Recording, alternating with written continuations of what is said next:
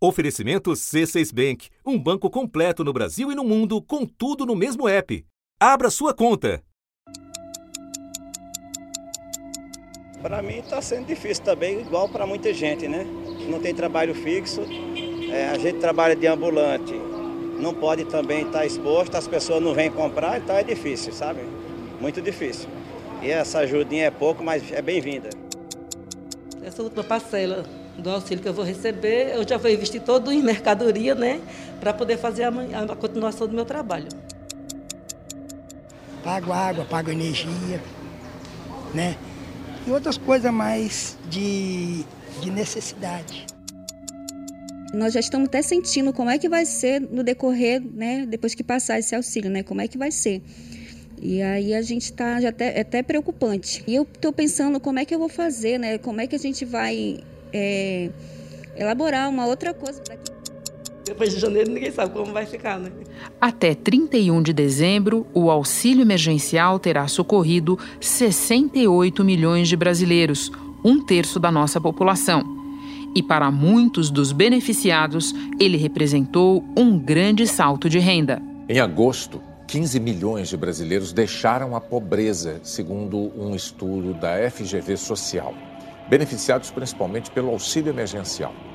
Os 275 bilhões de reais só puderam sair dos cofres públicos para o pagamento das parcelas por causa do estado de calamidade pública que vigorou ao longo deste ano. Em 2021, as restrições fiscais voltam e, nesta semana, o presidente Jair Bolsonaro reafirmou que não haverá prorrogação do benefício nem um novo programa social. A pergunta, então, é como ficarão esses milhões de brasileiros quando o dinheiro acabar, mas a pandemia e a crise econômica ainda estiverem aí. Esse estudo prevê que esta população volte à pobreza com o fim do pagamento do auxílio.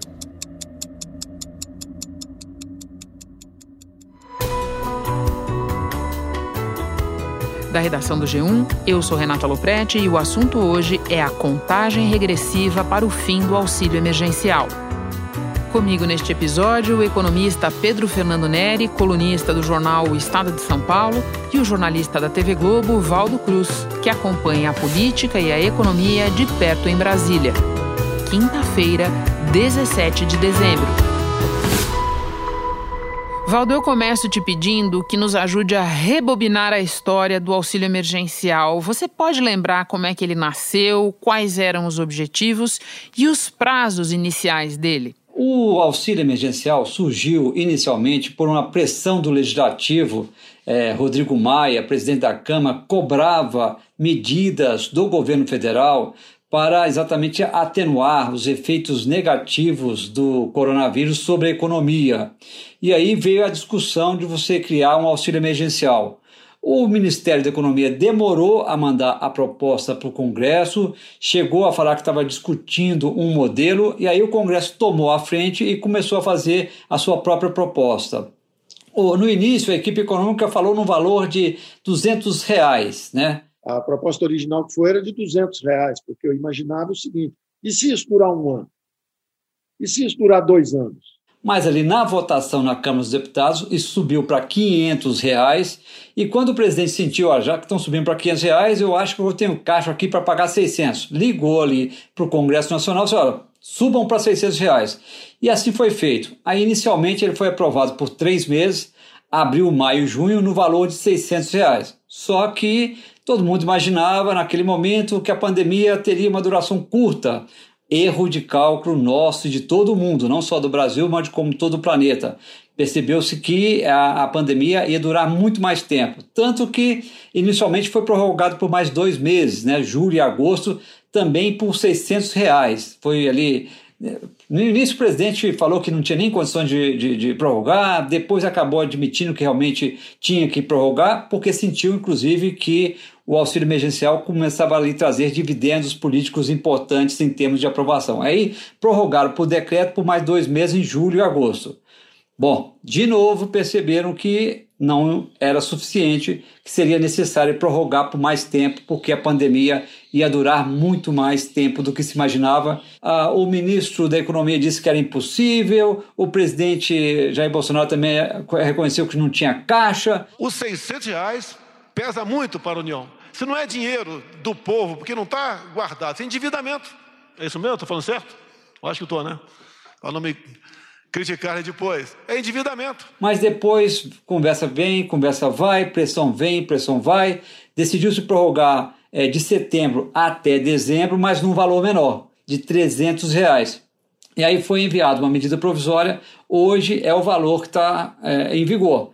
Valdo, mais um pouco de recapitulação de capítulos anteriores dessa história que são importantes para entender a situação em que a gente está agora. Eu me refiro ao capítulo em que, no meio do caminho da discussão de quando acabava o auxílio e o que se ia fazer depois, o governo aventava a possibilidade de substituir o auxílio por um grande e novo programa de transferência de renda que recebeu vários nomes e acabou não saindo do papel. Conta essa história para nós, resumidamente, por favor. Então, Renata, o presidente da República percebeu que o auxílio emergencial lhe trouxe ali dividendos políticos, como nós comentamos, aumentando a sua popularidade. E aí o presidente, acertado com o ministro da Economia, Paulo Guedes, então, temos que criar agora um programa definitivo é, no meu governo, o meu programa social. Inicialmente foi batizado de Renda Brasil, depois mudou para Renda Cidadã, depois mudou para Renda Brasil novamente e no final das contas. Virou renda nenhuma. Renda nenhuma, boa essa, Renata, gostei. Exatamente, Renda Brasil, Renda Cidadã e Renda Nenhuma. Por que, que acabou virando o Renda Nenhuma neste momento? Primeiro, porque as propostas apresentadas pela equipe econômica para o presidente da República foram rejeitadas. Né? O presidente não gostou de nenhuma das propostas, chegou a dizer que. Está suspenso. Vamos voltar a conversar. A proposta que uma equipe econômica apareceu para mim não será enviada ao parlamento. Não posso tirar de pobres para dar para paupérrimos. Não podemos fazer isso aí. Quais foram as propostas da equipe econômica? Uma delas foi a questão de você acabar com o abono salarial. O presidente não gostou. Depois, congelamento de aposentadorias presidente também não gostou. Por que, que essas propostas estavam sendo feitas? Porque a equipe econômica falou o seguinte: olha, vamos criar um, um novo programa? Vamos. É importante? É, mas você tem que encontrar espaço no orçamento. Para isso, você tem que tirar dinheiro de um lugar e passar para outro, remanejar. Depois, à medida que eles estavam pensando, tá, vamos cortar outras despesas, reduzir incentivos fiscais, subsídios fiscais, reduzir pagamento, é, gastos com o pessoal. Mas aí a resistência do Congresso também a isso foi grande. E aí depois, Renata, contribuíram também ah, as eleições municipais, que paralisaram o Congresso, e agora, por fim, a disputa pelo comando da Câmara e do Senado, que continuou paralisando todo o Congresso Nacional. Não foi possível votar as medidas que seriam necessárias para você garantir a viabilidade desse programa. Bom, Valdo, e a contagem regressiva está avançada, 31 de dezembro está aí e a discussão gira em torno do que fazer em 2021. É, o Bolsa Família turbinado é a solução, nem isso sai. A equipe econômica ainda tem outros planos. Em que pé estão as coisas, Valdo? Uma das ideias, Renata, era realmente fazer esse renda, é, o Bolsa Família turbinado. Né? Hoje atende ali 14 milhões de famílias famílias, você incluiria algumas famílias a mais. O plano ideal do Ministério da Economia e do Palácio Planalto era incluir ali mais 6 a 8 milhões de famílias no Bolsa Família. Só que hoje Dentro do orçamento que existe, não há essa possibilidade. Ah, nós vimos o ano terminou, o governo não conseguiu fechar o ano aprovando o orçamento do ano que vem. O Ministério da Economia estima para o ano que vem um rombo de pouco mais de 247 bilhões de reais. A LOA deve ser votada somente no ano que vem. Então, tem esse grau de definição. Então, nem o Bolsa Família turbinado hoje, é, tecnicamente, é possível se fazer é, cumprindo o teto dos gastos públicos. E o, o, ministro Paulo Guedes já deixou claro que, olha, para aprovar qualquer medida nessa linha de você turbinar a Bolsa Família, você tem de reduzir despesas. Isso não está previsto nesse momento. A outra saída defendida pela ala política é prorrogar o auxílio emergencial por mais um, dois ou três meses. O três meses é o, é o prazo que eles consideram ideal. De novo, esbarra no teto dos gastos públicos. Você teria que cortar despesas. Como não se votou orçamento neste ano, como não se votou, por exemplo, aquela proposta de emenda constitucional da emergência fiscal, que permitiria exatamente reduzir despesas, então você vai entrar no, no ano que vem num cenário que dificilmente você tem Bolsa Família turbinado ou prorrogação do auxílio emergencial, a não ser que o governo decida estourar o teto dos gastos públicos, o que seria péssimo. O governo pode baixar uma medida provisória prorrogando o auxílio emergencial. Aí, como tapa-buraco, Renato, eu até conversava com o ministro Paulo Guedes, ele admitiu que uma possibilidade é você já usar medidas que foram adotadas neste ano para o início do ano que vem, para atenuar os efeitos do fim do auxílio. Quais seriam? Você antecipar novamente o pagamento do 13º salário para os pensionistas, né, para os aposentados da Previdência Social, do INSS, e também antecipar o pagamento do abono salarial. Resolve? Não. Atenua? Sim. Está decidido? Também não.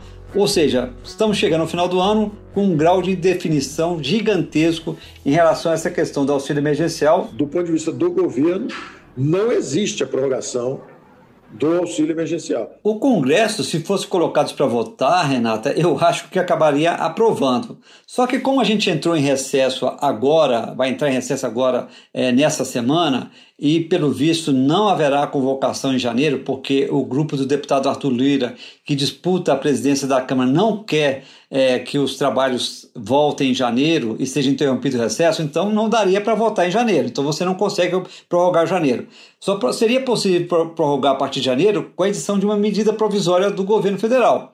Aí vai ser uma decisão política do presidente da República. Valdo, eu agora vou conversar com o economista Pedro Fernando Neri, mas antes me despeço de você. Muito obrigada por ter encontrado um tempo para conversar conosco nesta quarta-feira, em que no teu prato tem auxílio emergencial, tem vacina, tem de tudo. E LDO também. Opa! Até! Pedro, para a gente entender o potencial impacto do fim do auxílio emergencial, a gente precisa começar olhando para o efeito que ele teve sobre a pobreza e a desigualdade de renda no Brasil. Pode dimensionar isso para nós? O auxílio emergencial distribuiu ao longo de 2020 mais ou menos o que o programa Bolsa Família distribuiu ao longo de 10 anos. Então, algo no auge do auxílio emergencial, algo como 20 milhões de pessoas deixaram de cair abaixo da linha da pobreza por conta do recebimento do auxílio e algo como 10 milhões de pessoas saíram temporariamente da pobreza por conta do auxílio. Né? Então, 30 milhões de brasileiros foram, é, digamos, especialmente beneficiados nesse sentido, né? deixaram de cair na pobreza nesse ano. Por isso, a, a taxa de pobreza caiu para uma mínima histórica, especialmente a taxa de pobreza extrema cai para uma mínima histórica. E, é, em decorrência disso, a desigualdade de renda é, cai numa mínima histórica, né, por, acho que por quase qualquer métrica, mas especialmente pelo índice de Gini, que é o, é o principal indicador ou mais usado em termos de distribuição de renda, a gente teve uma queda pela primeira vez abaixo de 0,50. Então, uma coisa que a gente nunca tinha observado antes. E sem o auxílio, a gente teria observado, na verdade, o contrário, né? Uma alta expressiva da desigualdade de renda e da pobreza no Brasil, talvez uma desigualdade de renda mais parecida com o que a gente tinha ali durante o regime militar. Né? Então a gente teve uma queda muito rápida é, e abrupta da desigualdade de renda e da mesma forma a gente pode ter uma, um aumento muito é, veloz e, e, igualmente rápido com o fim do auxílio. Era exatamente isso que eu ia te perguntar, sobre o dia seguinte do fim do auxílio emergencial.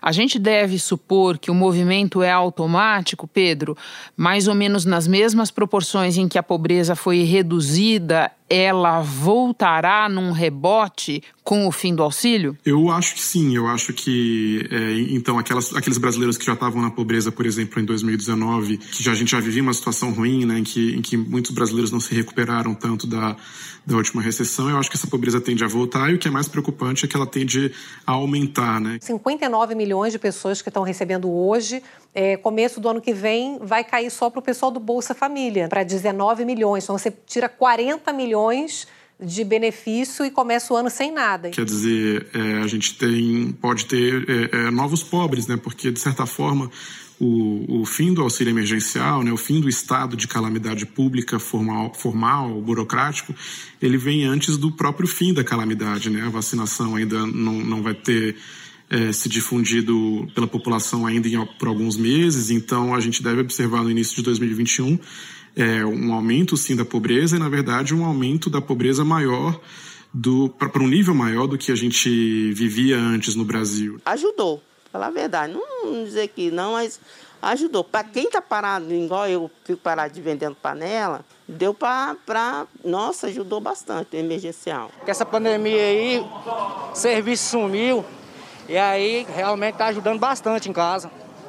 Sou casado, pai de família, aí Está tirando muita gente do sufoco. Muitas ocupações ainda não vão ter se recuperado da, da pandemia, não vão ter se adaptado à nova realidade de distanciamento social, muitas atividades econômicas não vão funcionar como funcionavam antes, muitos negócios faliram ao longo de 2020. Então é, é, é realmente preocupante. Assim, eu acho que a gente tende a ter uma uma elevação para um nível acima do que a gente tinha antes. Isso vale tanto para a pobreza, quanto para a desigualdade de renda, quanto para o próprio desemprego. Pois é, essa era a minha próxima pergunta para você. Você está adivinhando todas as minhas perguntas.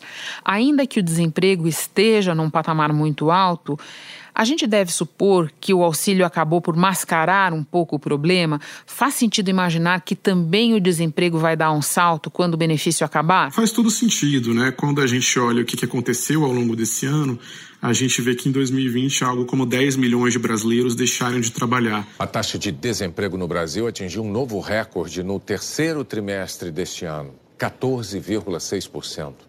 14 milhões de brasileiros. Esses 10 milhões de brasileiros deixando de trabalhar, não se a gente não, não viu isso se refletir nas taxas de desemprego. Né? O desemprego subiu, é, dependendo do, do momento, meio ponto percentual ou um ponto percentual, quando se todas essas pessoas fossem incorporadas, ele deveria ter subido bem acima de 20% da população, da, da força de trabalho, né, da população economicamente ativa. E, e isso não aconteceu dessa forma justamente porque muitos brasileiros não procuraram ativamente emprego, embora é, topassem um ou embora precisassem de um. E a gente pode imaginar que o auxílio emergencial foi parte importante é, desse movimento, né? Quer dizer, brasileiros que, que sabiam que iam dar com a porta na, na cara se procurassem um emprego, ou que não queriam se arriscar em filas ou no transporte público, puderam contar com auxílio emergencial para ficar é, em casa cumprindo as medidas sanitárias. Então, quando a gente olha para os estratos mais pobres, tem dados muito interessantes do, do pesquisador Rogério Barbosa, da UERJ, que monitorou isso ali no ápice do auxílio emergencial, a gente vê que entre os mais pobres a taxa de desemprego oculto chegou a quase 40%. Quer dizer, entre os mais pobres, this algo como é, 4 a cada 10 brasileiros estava desempregado, mas não nas estatísticas oficiais, que agora, com o fim do auxílio, vão voltar é, é, às cidades a circular e a buscar uma ocupação. Então, sim, até o desemprego é, estatístico, digamos assim, o desemprego oficial, tende a subir com o fim do auxílio emergencial. Um tema associado ao do desemprego é o da retomada econômica. A diretora-gerente do FMI disse numa entrevista ao jornal Folha de São Paulo que uma retirada prematura do auxílio é perigosa também para a recuperação econômica. Você concorda ou discorda dessa ideia? Por quê? Olha, eu concordo com essa ideia, porque de fato o pagamento do auxílio emergencial ajudou muitas regiões do Brasil e muitos setores a lidar com essa crise. Quando a gente olha o efeito da pandemia é, é, pelo Brasil, a gente vê, na verdade, que teve até alguns setores que prosperaram em 2020. A construção civil, a região norte do Brasil, e, e isso se deve, é, pelo menos em parte, ao auxílio emergencial. Então, essa saída é, abrupta do auxílio emergencial, esse, esse fim do pagamento tende a afetar setores que vinham é, numa, numa recuperação melhor. A gente sabe que a, a própria natureza desse tipo de benefício, que é destinado a famílias que, é, por, estarem em uma situação de vulnerabilidade, acabam gastando é, é tudo para consumir, porque precisam. O que me salvou foi a renda do auxílio que estava guardada, que eu paguei a consulta e comprei os remédios com esse dinheiro. Depender do auxílio, eu vou pegar vou gastar no mercado, porque a prioridade minha agora é o mercado. Tende a ter efeitos em curto prazo importante, importantes para o PIB, né? Então, em termos de atividade econômica, eu acho que a gente pode sim passar por uma dificuldade com o fim do auxílio, em que pese, claro, a dificuldade também de financiar um programa tão tão amplo como esse, né? Então, talvez idealmente seria interessante um pouso mais suave, né? O pagamento por algumas semanas a mais, ainda que num valor mais reduzido, alguma coisa desse tipo. Nós vamos falar dessa dificuldade fiscal, mas antes eu tenho uma outra pergunta para você.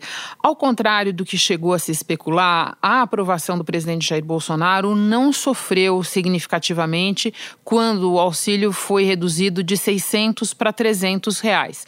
Você escreveu recentemente sobre a teoria da perspectiva. Eu queria que você nos explicasse um pouco isso para a gente avaliar se a reação pode ou não ser diferente quando o auxílio desaparecer, porque agora ele não será mais reduzido, ele vai acabar. A teoria da perspectiva é uma dessas áreas em que a psicologia encontra a economia, né? E o que esses achados é, dessa literatura é, mostram é que o ser humano reage de forma mais intensa a uma perda do que a um ganho, ainda que esteja falando de, de montantes, de valores iguais, né? Então, é, de fato, a gente observou em 2021 um aumento de popularidade do presidente Jair Bolsonaro, Bolsonaro a despeito da, da pandemia e de uma série de outros é, fatores, a saída do ministro da Justiça, enfim. Em meio ao agravamento da pandemia do novo coronavírus no Brasil, o nível de aprovação do presidente Jair Bolsonaro se manteve estável. 37% acham o presidente ótimo ou bom. O índice mais alto desde o início do governo. E boa parte dessa explicação passa, é, da explicação desse fenômeno passa pelo recebimento do auxílio emergencial, né? Então é de se esperar que o fim do auxílio possa ter algum efeito também na direção contrária, né? Eu arriscaria dizer que, que sim, né? que a popularidade do presidente tende a ser afetada negativamente. A gente está falando de, de algo como 300 bilhões de reais gastos em 2020. Né? Então, acho que é muito difícil que a interrupção de um, de um fluxo como esse não cause, não cause sequelas para a popularidade do, do presidente e, ou, ou mesmo de, de outros governantes até porque a gente ainda vai estar vivendo no início de 2021 talvez uma, uma manutenção dos preços mais altos causados pelo próprio auxílio, né? Em todo o Brasil, alguns itens básicos aumentaram em média mais de 30%, como foi o caso do leite longa-vida, do arroz e do óleo de soja. Então tem um, um, cenário aí que a gente não pode descartar que 2021 pode continuar, começar com, com preços altos nos, nos supermercados, mas a população sem receber o, o, auxílio, né? Então a gente isso, isso pode dar margem para uma insatisfação é, bastante razoável. Pedro, para terminar, a grande questão que é o que fazer. Você mencionava há pouco as nossas dificuldades fiscais. É, no ano que vem não haverá um orçamento de guerra que comporte o que foi feito este ano. O governo já disse que vai acabar mesmo. Então vamos ao que fazer. Você mencionou há pouco também a ideia de um pouso suave. É, outro cálculo que eu queria que você fizesse para nós é em que medida o Bolsa Família precisaria crescer, ser turbinado para que fosse um aumento significativo bastante para atenuar o efeito do final do auxílio? O Bolsa Família já vinha subfinanciado desde antes. Né? Se a gente olha para o início de 2020, a gente vai lembrar que o Bolsa Família vivia uma, uma crise já, né? com, com a questão da fila. Para quem tenta dar entrada no benefício, essa é a maior espera dos últimos cinco anos. O jornal Globo mostrou que a fila do Bolsa Família já chega a quase 500 mil pessoas. Concentrada muito no Nordeste, né? Brasileiros que tinham direito ao Bolsa Família, mas não recebiam por falta de orçamento. Então eu acho que, que de fato, é, para a gente chegar em, em em, em, valores mais razoáveis, a gente devia estar pensando em, em, talvez triplicar o orçamento que o, que o Bolsa Família tem hoje, que é de cerca de 30 bilhões de reais num, num ano comum, né? E, e é claro que isso não, é, é, é não, não, tem solução fácil, né? A gente está falando de, de, de, acho que é, do fim ao, ao fim ao cabo, a gente está falando de incluir uma parcela da população que, que ficou de fora do Pacto de 88, de certa forma, né? Que não recebe benefícios previdenciários, benefícios trabalhistas, salários do setor público, enfim, exatamente porque não tem uma inserção no mercado de trabalho formal, né? Então eu acho que isso passaria por uma por uma ampla é, é, discussão de reformas, incluindo a folha de pagamento do serviço público, incluindo é, o sistema tributário, para a gente conseguir direcionar é, mais recursos para essa população, que, como a gente viu pela experiência do auxílio emergencial, está muito baseada nas famílias com crianças, muitas vezes lideradas pela, pela mãe solo, tipicamente é, nas periferias e no norte e nordeste. Então, é esse domicílio que a gente quer fazer, digamos, o, o sonho de 88 chegar. Pedro, muito obrigada pela conversa. Um prazer te receber no assunto. Bom trabalho para você. Muito obrigado. Quando o dinheiro do auxílio emergencial é depositado numa poupança digital da Caixa e não é sacado ou transferido para outra conta em até 90 dias, ele volta automaticamente para os cofres públicos. Então, se você tem direito à última parcela do auxílio, fique atento às datas de liberação do saque. Beneficiários nascidos em janeiro e fevereiro podem retirar o dinheiro ainda este ano os demais só a partir de janeiro de 2021. O calendário completo da última parcela do auxílio você encontra no G1. Este foi o assunto podcast diário disponível no G1 e também no Google Podcasts, no Spotify, no Apple Podcasts, Castbox, Deezer, na Amazon Music. Nas plataformas digitais de áudio dá para seguir a gente e assim não perder nenhum episódio. Eu sou Renata Loprete e fico por aqui. Até o próximo assunto.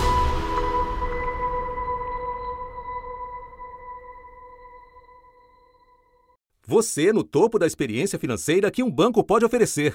Escolha um banco completo no Brasil e em qualquer lugar do mundo. Abra sua conta no C6 Bank.